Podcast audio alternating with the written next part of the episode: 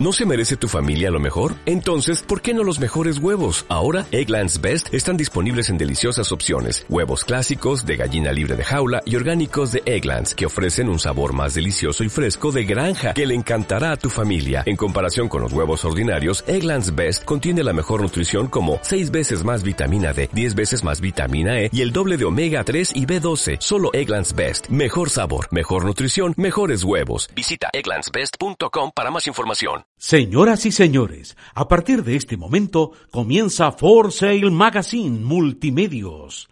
Bienvenidos.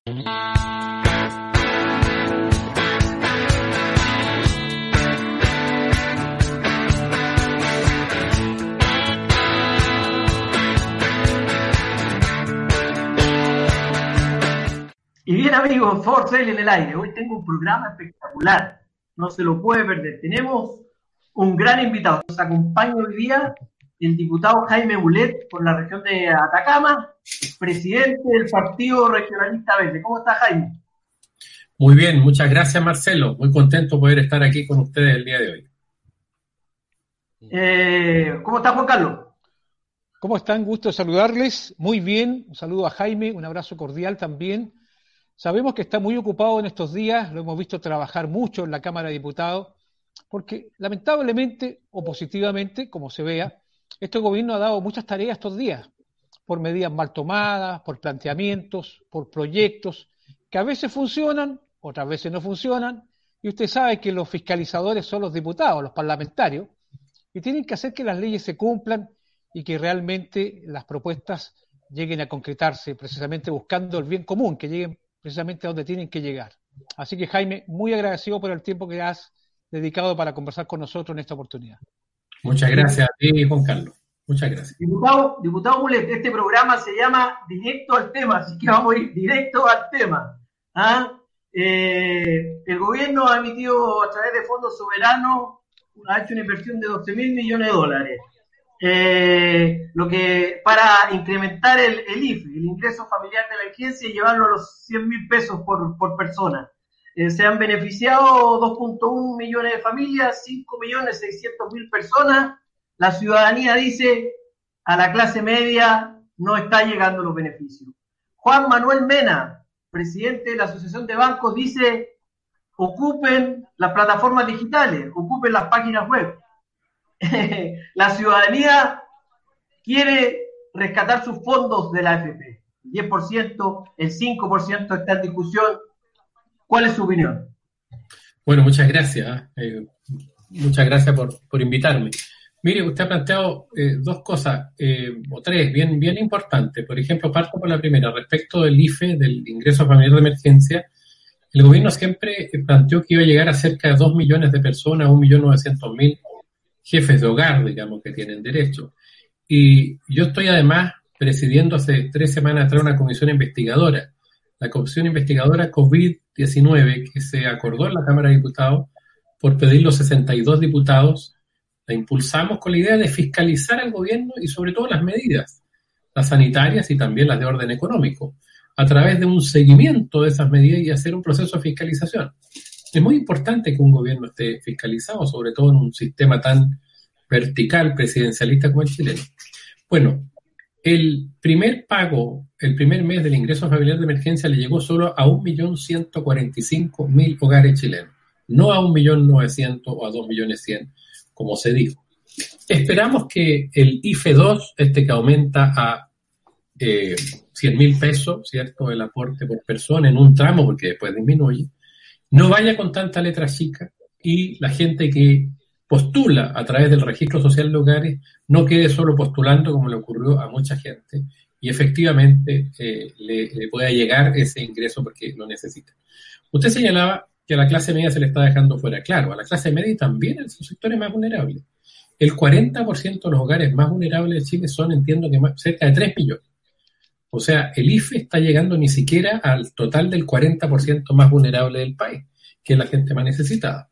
Entonces, hay un problema. Por eso que eh, los recursos del FOGAPE, que se anunciaron que iban a ayudar a un millón de MIPIMES, lo dijo el presidente, hasta ahora eh, las reprogramación, perdón, hasta ahora los créditos FOGAPE eh, son 150 mil, 160 mil la última cifra que vi, no un millón de personas.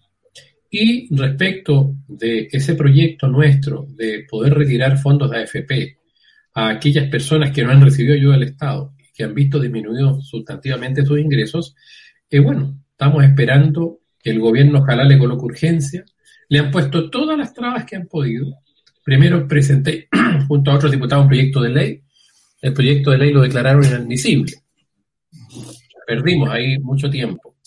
Es una admisibilidad bien cuestionada. Después buscamos otra fórmula, eh, preparamos un recurso, perdón, un proyecto de reforma constitucional. Y la reforma constitucional no pueden declararla inadmisible. Claro que requiere quórum más elevado para que se apruebe, porque uno modifica una norma constitucional. Eh, y en eso estamos hoy día. Lo bueno es que hace un par de días la Comisión de Constitución, donde está radicado este proyecto, que busca que se pueda retirar fondos de la AFP, pero que el Estado después lo devuelva, eh, ya va a comenzar la discusión. Me avisó el diputado Walker, que preside la Comisión de Constitución, él tiene la facultad de colocar o no algunos proyectos. Los presidentes de comisiones tienen muchas atribuciones. Y al no haber urgencias del Ejecutivo, puede colocar este proyecto y lo va a comenzar a discutir en la próxima semana. Entonces, una muy buena noticia. Eh, claro que es, hay mucha oposición a este proyecto por parte de los defensores de la AFP partiendo por el gobierno, aunque ya escuchamos con mucha atención que el presidente de la Renovación Nacional, Mario Desbordes, eh, le solicitó al gobierno también estudiar este tema, o sea, ya incluso gente de derecha que ve, Mario Desbordes un hombre que trata de ser bien objetivo en algunas cosas, y él obviamente está viendo lo que vemos nosotros, lo que ve usted, lo que ve Juan Carlos, que lo hemos conversado también en otras oportunidades, que hay una clase media que se quedó sin ingresos o disminuyeron ostensiblemente sus ingresos. Los comerciantes, los de restaurantes, por ejemplo, La Serena, una ciudad eminentemente turística. Me imagino, digamos, toda la cantidad de ingresos que hoy día no están por la vía del turismo solamente, más los otros por la vía de las restricciones de desplazamiento, etcétera. Entonces, hay mucha dificultad y esto es una fórmula. ¿ah? A mí no me gustaba, para serle bien honesto, pero si el gobierno no llega, bueno, vamos a esos fondos y que el gobierno después lo restituya. Y obviamente no al lote, que lo saque gente que obviamente no ha recibido otra ayuda del gobierno que tiene necesidad. Esa es la idea. Eh, Jaime, ¿qué se siente eh, sentir que este proyecto que usted ha, que viene usted desde hace rato, lo hemos seguido, y usted viene hace harto rato, cuando empezaron con las medidas, usted iba paralelamente con, con en sintonía fina con la ciudadanía, ¿Qué se siente eh, eh, saber y entender que el 82% de los chilenos eh, avala y, quiere, por cierto, que esta medida se lleve a cabo? Mire, yo creo que uno tiene que ser muy responsable siempre y, bueno, y, yo creo que se produce el absurdo. En lo de la FP es tan absurdo que todos ganan menos el que coloca la plata. ¿ah? Gana la administradora de fondos de pensiones mil millones de dólares aproximadamente en los últimos dos años. Entre el 2018 y el 2019, mil millones de dólares que van para el bolsillo de los dueños de la AFP gracias a los fondos que le descuentan a los trabajadores. ¿Ah? Ganan, ganan ellos. Ganan las empresas que usan la plata de los trabajadores y que invierten y que durante los 40 años que ha durado el sistema han ganado mucha, mucha plata con la plata de los trabajadores. Y resulta que si usted está en una situación a propósito de una pandemia que nos ha ocurrido Ah, en 100 años ah, de la magnitud esta, que parece que va a ser peor, desgraciadamente, la gripe española, que nos golpea fuertemente y, en todos los lugares a la vez del mundo. La gripe española iba por zona, en fin, tenía otra configuración, esta parece ser más grave. Y resulta que si yo me quedo sin ingreso, me puedo enfermar, me puedo morir, eh, no puedo recurrir a mis platas, a, a, recursos que coloqué yo que se benefician a otros. Entonces, eso es muy absurdo. Por eso que yo creo que la gente tiene mucho sentido común y la gente está muy molesta y con razón con el sistema FP, el sistema FP en el fondo está fracasado, entrega como todos sabemos pensiones extremadamente bajas y beneficia más bien a las personas que usan el capital eh, con el ahorro de los trabajadores. Entonces, por eso que la gente está de acuerdo. Y yo me alegro porque creo que en el mediano largo plazo hay que ir terminando con el sistema FP e ir a un sistema de seguridad social, no de seguros individuales de salud, o de, en este caso, de previsión, sino que de seguridad social, como existe en los países eh, no solo desarrollados, sino que los países que tienen verdadera protección social. Jaime, le consulto, eh, Bloomberg, eh, compañía internacional norteamericana, hace un estudio en Chile y determina que las decisiones que se han tomado, sobre todo en el Poder Ejecutivo y, también en el, Ministerio de, Salud, tienen error de base, ¿ah? por llamarlo de alguna forma, porque eh, se estima que la pobreza es de un 8.4% en Chile y Bloomberg determina que la pobreza es de un 29.4%, perdón, de un 8.6% eh, es el indicador y Bloomberg determina que es del, 8, del 29.4%.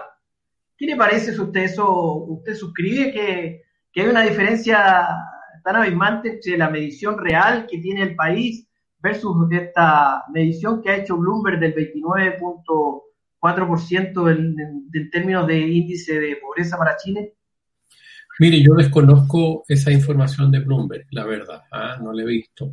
Ahora, yo sí tengo claro que a propósito de la pandemia y lo que desata la pandemia desde el mes de marzo en adelante, el número de pobres va en aumento y eso lo ha reconocido el propio gobierno y no es y nadie lo discute, digamos, no es un tema hoy día controvertido. Chile durante los últimos 30 años había ido disminuyendo objetivamente el índice de pobreza y eso fue un avance bien significativo en la disminución de la pobreza y particularmente la pobreza extrema.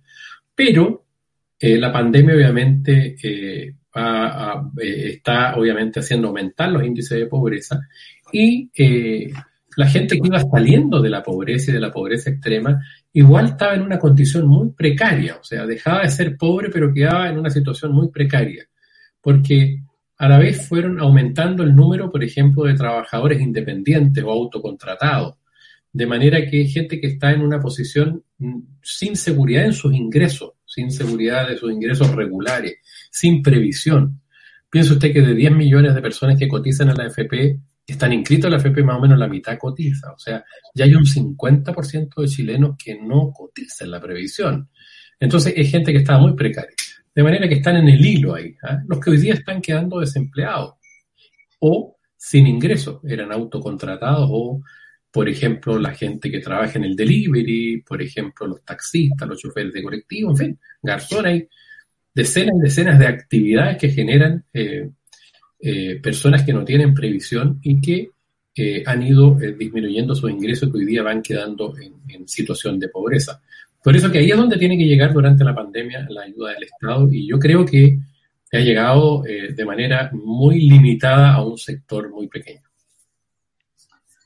Jaime, el Banco Mundial determina una contracción en la economía de Chile de, un 4.3%.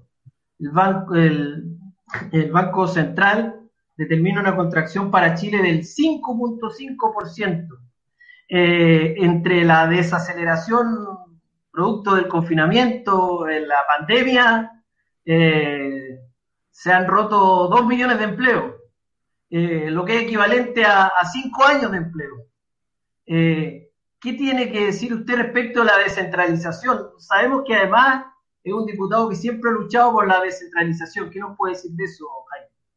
que tenemos la oportunidad también de enfrentar hoy día un nuevo modelo de desarrollo. Los regionalistas verdes estamos apostando a eso. O sea, nos llegó la pandemia. La pandemia evidenció también cierto fracaso del sistema neoliberal, eh, tal como hoy día lo estamos viendo. Usted vio, por ejemplo, cómo se especulaba con las mascarillas, ¿ah? eh, con el alcohol gel. El sistema capitalista generó una serie de situaciones bastante aberrantes en medio de una pandemia. El otro día en la comisión investigadora veíamos el precio de las mascarillas, nos entregaba eh, la gente de, la Cenabas, ¿cierto? Cómo habían subido y se habían multiplicado por 80, por 100 veces eh, las mascarillas. O sea, un elemento que era esencial para evitar que yo contagie a otro o alguien me contagie a mí y se muera, digamos. Estamos hablando de eso. ¿ah? Y se produjo. Eso es. ¿ah? Y así en otros elementos también esenciales ocurrieron situaciones bien dramáticas ¿ah? que evidencian eh, eh, los graves efectos de este neoliberalismo extremo, digamos, que permite cualquier cosa en definitiva. Eh, lo mismo en materia de salud, ¿cierto? Como el que no está protegido con un ISAPRE tiene una salud de mucha más baja calidad que el resto, etc. O la pérdida de empleo. Eh, entonces, eh, la pandemia, a quienes queremos cambiar el modelo económico, político y social, nos permite también, pese a que esto es una desgracia, pero la salida que tenemos que hacer de la pandemia es una salida de construir una sociedad mejor desde el punto de vista eh, medioambiental, desde el punto de vista de la solidaridad, desde el punto de vista de la escala. Por ejemplo, esta economía global, ¿ah? donde para construir, por ejemplo, un aparato telefónico, eh, sacan las tierras raras de Chile, se produce un chip, no sé, en la India, otro en Taiwán, otro en la China, otro en Estados Unidos, y se arma, y hay un desplazamiento eh, de, carácter global. creo que eso tiene que ir cambiando, tienen que acercarse las cosas más al menos a los continentes. Eh, hay que evitar ¿ah? una serie de eh, efectos en la contaminación aberrante también, que están también produciendo secuelas muy graves en el propio planeta. Hay quienes estiman que el agravamiento y la proliferación y el avance del COVID-19 y tiene que ver también con esta estructura de vida que tenemos, con la falta de límites, con estas ciudades inmensas que no tienen áreas verdes, que no tienen, ¿ah? con el hacinamiento. ¿ah? O sea, claramente esa sociedad, eh, por lo menos nosotros aspiramos a tener otra salida. Por eso que creo que también hay que mirarla como una oportunidad. No podemos volver a repetir el mismo esquema. Y desde las regiones, bueno, nos da la razón. Miren lo que está pasando en la región metropolitana hoy día, donde hay 7 millones de chilenos, ¿ah? donde usted va a La Pintana y para encontrar una plaza a veces tiene que caminar mil metros para tener un área verde.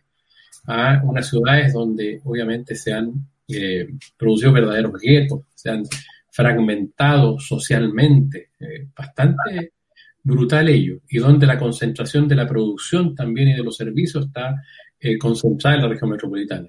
Nosotros tenemos que tener una mirada de desarrollo en el territorio, ¿ah? estableciendo los incentivos correspondientes también para ir eh, desplazando a la gente hacia las regiones y no al revés como ha ocurrido en los últimos 60 o 70 años.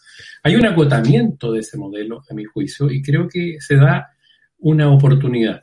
Y los regionalistas verdes, al menos desde que hemos estado en este trabajo en los últimos años con Esteban Valenzuela y con otras personas que nos han estado ayudando, ¿ah? junto a otros movimientos, obviamente, no solo es nuestro, tenemos una mirada distinta y vemos esto eh, como una oportunidad para tener un modelo de desarrollo más amigable, menos contaminante y más justo, donde la economía local, por ejemplo, pasa a ser muy importante. ¿Por qué, por ejemplo, me pasa, eh, nos pasa a nosotros en, el Valle del Huasco? Eh, hay productos que perfectamente se pueden generar y producir en el Valle del Huasco todo el día se trae de afuera, hasta los huevos, por ejemplo, van a haber por ponerle emprendimientos locales de, escala eh, pequeña, tienen que traerse, no sé, o desde Coquimbo creo que van en el caso del Huasco, o desde otros lugares. Le pongo ese ejemplo. Hay que buscar más un modelo eh, de economía más cercana, de eh, privilegiar el desarrollo también de esa escala que se fue perdiendo porque todos los incentivos estuvieron en en la gran empresa, en la empresa dominante, a través de incluso medidas bastante injustas que hicieron que el poder económico y los distintos mercados se concentren. Entonces hay una posibilidad también, y los regionalistas estamos en eso, ¿eh? tratando de que así sea, privilegiar la economía circular, muchas otras cosas que creo que hoy día son muy relevantes y posibles. Jaime, le quiero consultar por otro tema. La Dirección de Presupuesto emitió su informe y dice que el PIB caería en un 6.5%, que la demanda interna caería también en un 9.8%, que el gasto público crecería al 11.4%, que el, déficit fiscal llegaría al 9.6% del PIB, cifra más alta desde el año 1973. Y aquí viene algo más o menos duro, más duro que, este, más duro que esto. La deuda es del 34.8% del PIB. Le doy esta cifra porque le quiero consultar lo siguiente.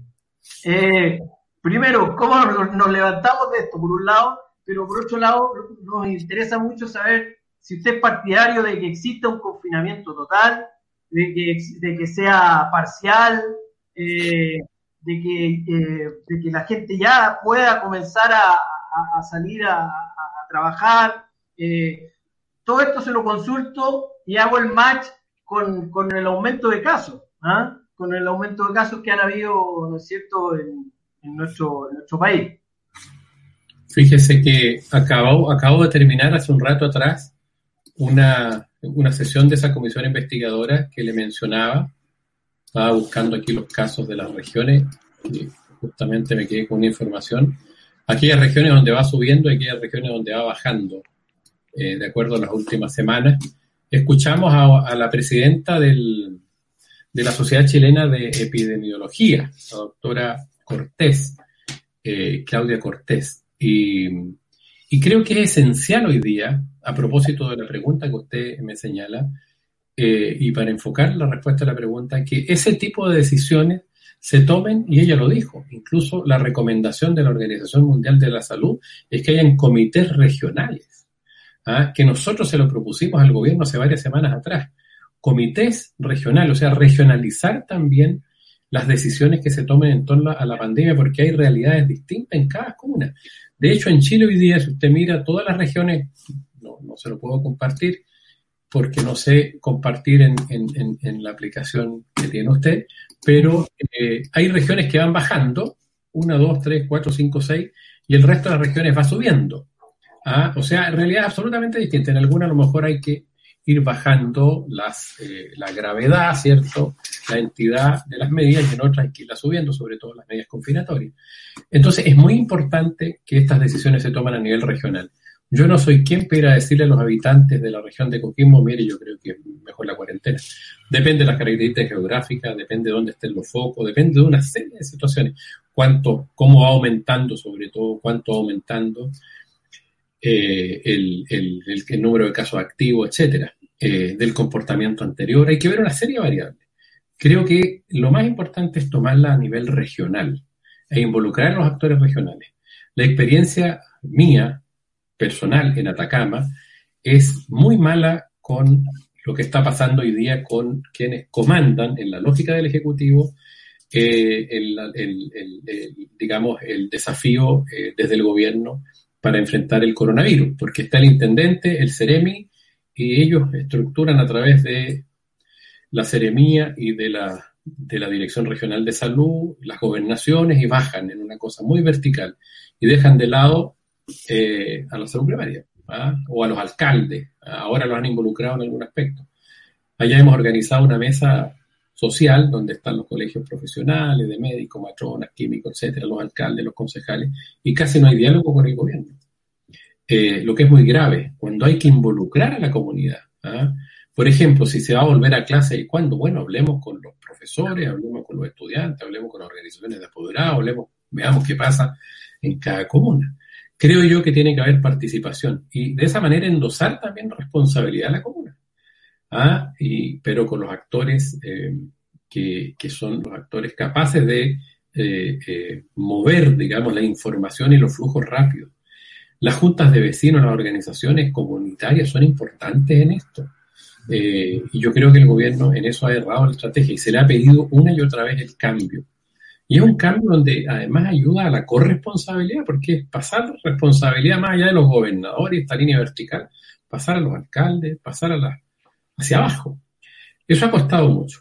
Eh, y, todavía cuesta. Y, esta epidemióloga, presidente de la sociedad chilena, nos decía que la OMS, repito, eh, precisamente para enfrentar las pandemias, promueve el que existan estos comités regionales de crisis e involucren a los distintos actores. Creo que ahí hay un error, a mi juicio, del gobierno.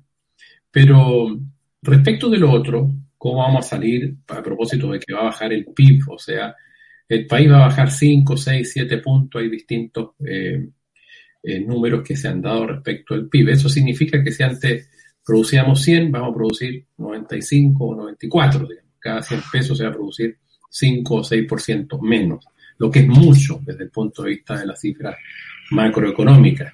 El consumo interno va a bajar casi al 10%. El consumo alienta el crecimiento de la economía, la baja del consumo la desalienta también. Y otra cifra, el endeudamiento va a aumentar, te hablaba del 36%. Eh, pero creo que hay margen. ¿ah? Eh, nuestros economistas, a los cuales nosotros consultamos, he consultado particularmente desde la Federación Regionalista mucho a Gonzalo Marner, al Foro para el Desarrollo Justo y Sustentable, que es un conjunto de economistas de distintos colores políticos, más bien de oposición, pero con gente como Ricardo Franz Davis, eh, Roberto Saller, que fue presidente del Banco Central, y otros economistas eh, bastante reputados, y ellos señalan que hay margen para eh, ir en ayuda más efectiva durante este periodo difícil a aquellos que lo están pasando mal. Si bien es cierto, el país cierto va a crecer menos, lo que obviamente no es bueno, no se olvide que Chile es una economía particularmente concentrada y que la riqueza, parte importante de la riqueza, está en muy pocas manos. De manera que hay que ver la manera de ir en ayuda de los que no tienen, sobre todo ir en ayuda de los que no tienen, y para eso hay margen.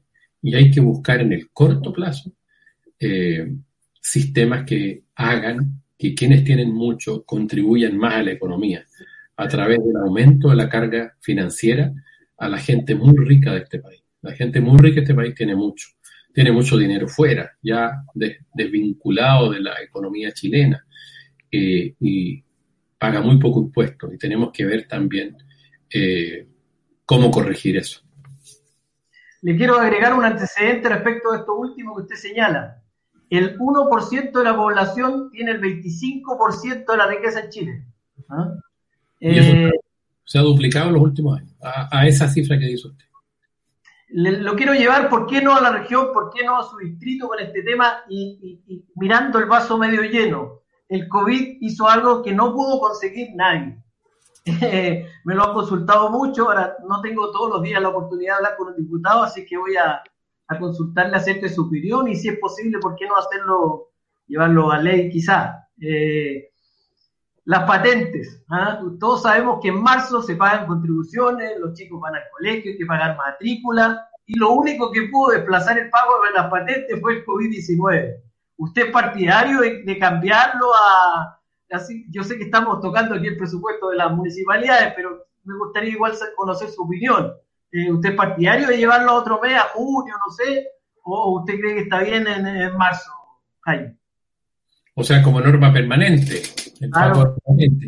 Mire, yo creo que eh, eh, hay que buscar una fórmula eh, donde no se concentren los pagos en un mismo mes. Digamos, desgraciadamente marzo, ¿cierto? Se concentra en la vuelta normalmente a la escuela, que hay gastos adicionales en la familia, el pago de las patentes de los vehículos, el permiso de circulación, y algunos otros pagos, pero en julio se concentra también para los comerciantes el pago de las patentes de alcoholes, por ejemplo, me estaban preguntando eh, si se iban a postergar o no el pago de las patentes comerciales, que se pagan también, entiendo que bimestralmente. Eh, yo creo que lo que hay que hacer es siempre tratar de tener un sistema donde no, algunos meses no se carguen tanto. Creo que eso siempre se puede flexibilizar. Eh, lo importante de las patentes, por ejemplo, las patentes comerciales, es que ojalá no tengan límite, que las grandes empresas, algo que se ha pedido mucho, estoy hablando de las patentes de las patentes comerciales, ¿eh? que no tengan límite superior, digamos, respecto al porcentaje que se paga. Creo que sería muy importante para que se recaude más. Muchas veces usted ha escuchado eso, que el kiosco de la esquina paga más patente a veces que las sucursales también de las grandes compañías. Hay varias cosas que corregir ahí, que, que no se ha querido por el poder económico en general se ha opuesto. Pero creo que las contribuciones de los distintos actores eh, que se concentren en marzo, aunque es bueno. Quienes pagan escuela también tienen que pagar más, digamos, parten en marzo, en fin. Eh, creo que eso. Ahora, lo importante es sí que durante la pandemia se ayude a aliviar a los que no tienen. ¿ah? y, creo que en ese esfuerzo el país y el gobierno se ha quedado muy corto. Incluso quieren ayudar a la en Chile, a la TAM, perdón. Eh, ustedes se acordarán, porque el aeropuerto de la Florida de, La Serena siempre es un aeropuerto que ha sido muy activo, digamos, y han tenido vuelos por el turismo durante mucho tiempo. Pero cuando LAN Chile absorbió, se fusionó con, con la DECO, estoy hablando hace más de 10 años atrás, me perdonan los que son muy jóvenes, pero abusaba de una manera impresionante con los pasajes usted lo recordará a lo mejor Juan Carlos, no sé, Marcelo, usted a lo mejor era muy joven, pero había una situación eh, abusiva, digamos. ¿ah? ¿Por qué recuerdo esto? Porque no se cumplieron incluso por parte de la Chile las condiciones que puso la Fiscalía Nacional Económica para autorizar esa fusión y se perdió competitividad y se abusaba. Hoy día esa empresa quiere, la TAM, ser rescatada, digamos, y una empresa que pertenece además mayoritariamente capitales extranjeros. Eh, y los dueños de Chile son fundamentalmente la familia de Falabella, el señor Heller, la familia Cueto, son los grandes paquetes de accionarios. ¿Debe el Estado en ayuda de una empresa como esa? O sea, cuyos dueños tienen altos patrimonios en otras empresas. Yo creo que no. Yo creo que el Estado tiene que ayudar al que no tiene, no al que tiene. Si el que tiene y le está yendo mal a una empresa, bueno, que saque plata de otra empresa y salve a la empresa si que la quiere salvar. Pero bueno, esto da para mucho. Yo creo que hay mucho que corregir, Marcelo. Diputado Mulet, le quiero consultar también por lo siguiente. Solo el 52% de las empresas en Chile, antes de la pandemia, estaba preparado para ventas online. Hoy, además, durante la pandemia, eh, han aumentado los ciberataques en un 125%. ¿Qué le parece a usted el uso de la tecnología para llevar a cabo la operatoria del día, ya sea el teletrabajo o, ¿por qué no?, adquirir bienes, insumos, servicios por parte de las personas naturales o también de las empresas. Bueno, eso nos adelantó, ¿cierto? Lo que estamos haciendo nosotros a través de esta entrevista, las sesiones que me toca ser a mí de la Cámara de Diputados por, telemáticamente o de las comisiones, eh, creo que nos obligó, ¿cierto?, a introducir nuevas tecnologías en nuestro método de trabajo y eso creo que es muy bueno, eh, porque se producen eh, eficiencias también muy importantes. Por ejemplo, los desplazamientos van a, si nosotros seguimos usando la tecnología como ahora, van a ser menos. Los vuelos, todos estos viajes y conferencias, me han dicho varias personas, personas que regularmente tenían que dirigirse al extranjero a grandes conferencias de, dentro de las empresas, o profesores investigadores que tenían que moverse, me decía el otro día el mismo Gonzalo Manner, que le toca moverse mucho por, por, por estudios internacionales y ahora está funcionando perfectamente a través de estas plataformas como Zoom, Meet eh, y otras. Entonces creo que eh, van a haber cambios y la tecnología eh, desde este punto de vista es bien, bien relevante y nos ayuda mucho. Y las compras también como canales, los, canales online, ¿cierto? Obviamente han hoy día aumentado significativamente y eso va a producir un cambio de hábito en las compras seguramente. Ya no van a ser a lo mejor necesarias tantas, eh, seguir construyendo moles u otras cosas. Eh, pero eh, eso es interesante, digamos, hay que aprovechar eso. Y obviamente también hay situaciones que, que desde el punto de vista de la pandemia permiten ver una, una situación, no solo cambio, sino que también, yo diría mejoramiento. Creo que la tecnología en la medida que ayude siempre es muy relevante, sin lugar a dudas. Y ha cambiado y les ha permitido incluso a algunas empresas poder transformarse rápidamente y sobrevivir. ¿Ah? ¿Cuánto negocio hoy día hay, por ejemplo, distribuyendo alimentación? Dueños de restaurantes están haciendo ventas online también para poder salvarse. Pero igual ha sido muy duro para mucha gente. Eh, sobre todo a mí me preocupa el pequeño comerciante, el que le cuesta más adaptarse, el que no tiene cómo porque presta otro tipo de servicio. Eh, y ahí duele ¿ah? cuando el Estado no llega con la ayuda.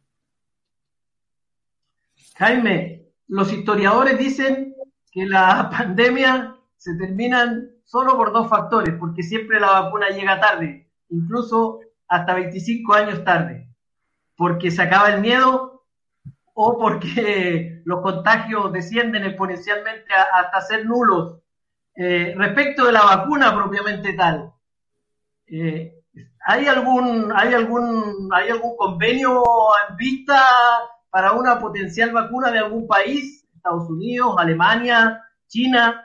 Eh, ¿Qué nos puede hablar de eso?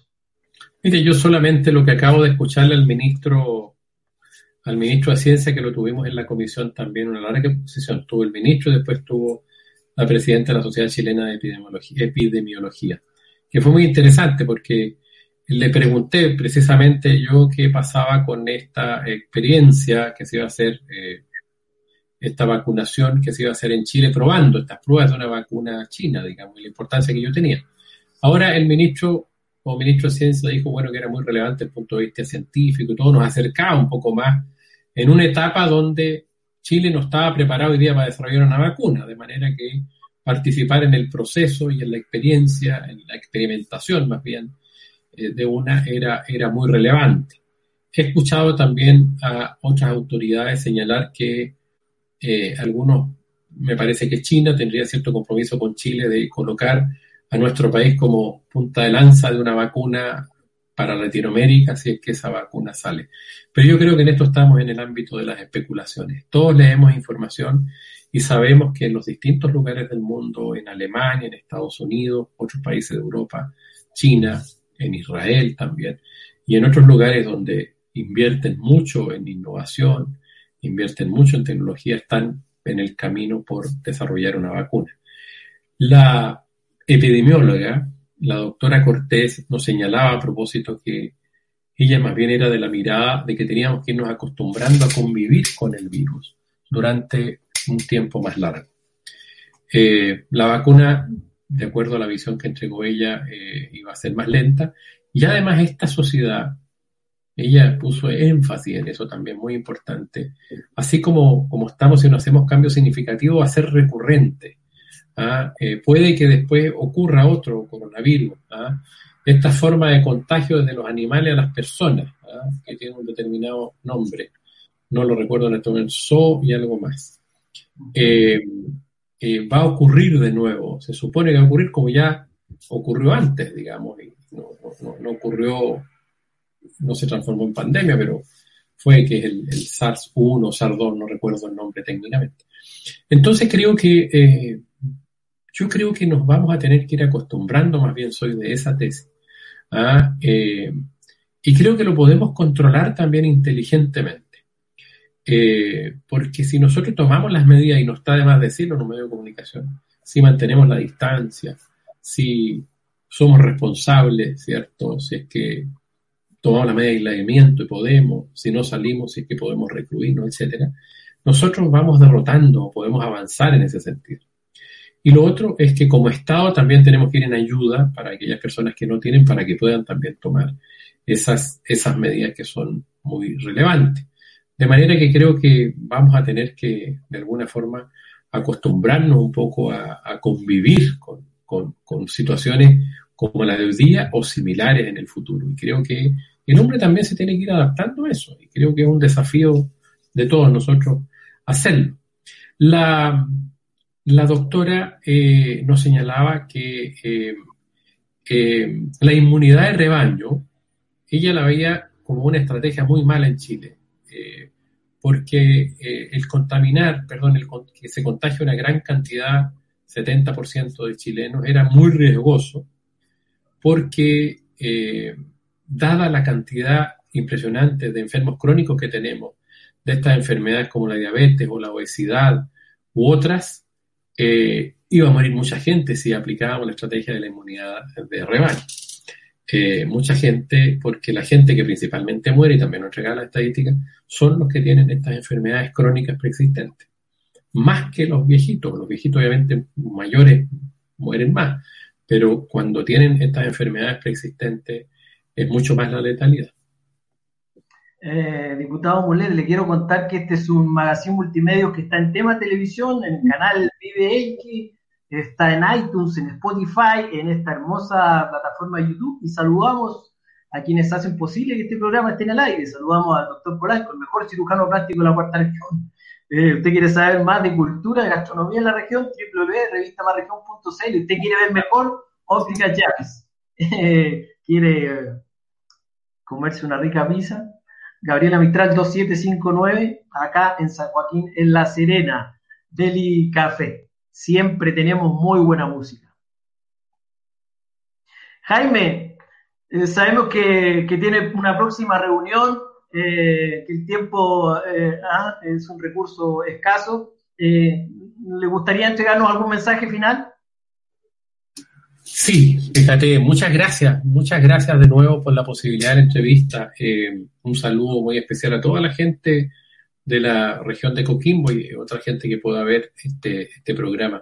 Miren, yo creo que tenemos que ir pensando en, en, sacar también provecho en el modelo o en el cambio de sociedad que tenemos que hacer una vez que comencemos a salir de, este, de esta crisis, de esta pandemia tan dura.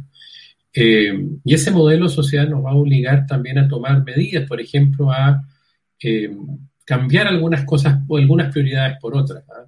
Por ejemplo, la seguridad en nuestra alimentación, la seguridad agroalimentaria, tan relevante, más que progresar por progresar, tener seguridad significa a lo mejor tener ciertos niveles de protección de producción agroalimentario, por ejemplo, en la propia región, en Coquimbo, a no tener que depender de otros lugares para determinar líneas de seguridad que hay que ir restableciendo, como de alguna manera ocurría antes, donde los consumos, buena parte de los consumos agroalimentarios, provenían de nuestras propias regiones, de lo que uno tenía cerca, de lo que podía. ¿ah? En el Valle del Huasco, en Atacama, en mi región igual. Eh, hay que ir pensando en eso, ir haciendo modificaciones estas cadenas globales creo que van a ir perdiendo eficacia producto de lo que, de lo que está pasando. Y creo que eso además nos da también una mirada del desarrollo más cercana, más local, más regional. Eso por lo menos, ahí hay una inspiración de orden también eh, ideológico, si usted quiere, y es lo que desde el regionalismo pretendemos hacer, hacer primero lo local, lo regional, pero ir dando esa seguridad también. ¿ah? Creo que eso es muy relevante. Y por último, respecto de nuestro proyecto de poder retirar fondos de, la AFP, quiero decir una cosa. Hay una campaña muy brutal para decir que es un mal proyecto, que se van a perjudicar las jubilaciones futuras, etcétera. A mí eh, no me ha invitado ninguno de los canales abiertos a exponer con claridad. Gracias a Dios tengo posibilidades en las radios, las redes sociales, de todos lados, pero hay una fuerza muy importante del poder económico de este país y del gobierno que no quiere tocar la AFP. A mí me parece muy injusto, obviamente, que lucren los dueños de la AFP y los trabajadores no puedan sacar un peso para enfrentar una situación tan grave como esta. Y por último, nosotros no queremos disminuir o perjudicar los fondos porque en nuestra propuesta legislativa la idea es que puedan sacar recursos aquellos que no están recibiendo, que los necesiten, ¿cierto? Y que el Estado se los tenga que devolver en el momento de jubilar, porque no es justo que paguen el costo de la pandemia eh, ellos, digamos, y no el Estado que debería, obviamente, ayudarnos en esto. Así que eh, poner ojo en eso, ¿ah? creo que es un proyecto muy sentido. ¿Y por qué lo presentamos? Porque el ministro ha dicho una y otra vez que no hay más recursos. Bueno, si no hay más recursos, bueno, aquí hay recursos. ¿ah? Los recursos que tiene la AFP, ojalá incluso que privilegien traer los que tienen fuera de Chile para que vuelvan esos dineros a Chile y las personas lo puedan gastar aquellos que lo necesiten con responsabilidad. No se trata de que abrir para que todos saquen lo que quieran, sino que establecer restricciones eh, para que lo puedan sacar personas que verdaderamente lo necesitan. Esa es la idea. Pero vamos a tener una dura batalla comunicacional donde el poder económico que está detrás de la AFP se va a defender con todo. Y ahí tiene un gabinete completo para que lo defienda y muchos canales de televisión que también los defienden. Eh, Jaime, muchas gracias por haber aceptado nuestra invitación. Muchas gracias a usted, Marcelo, y un saludo muy especial a toda la gente de la hermosa región de Coquimbo. Muchas gracias. Gracias. Eh, yo agradezco siempre a Dios por esta oportunidad y con ustedes nos volvemos a encontrar en nuestro próximo programa por seguir.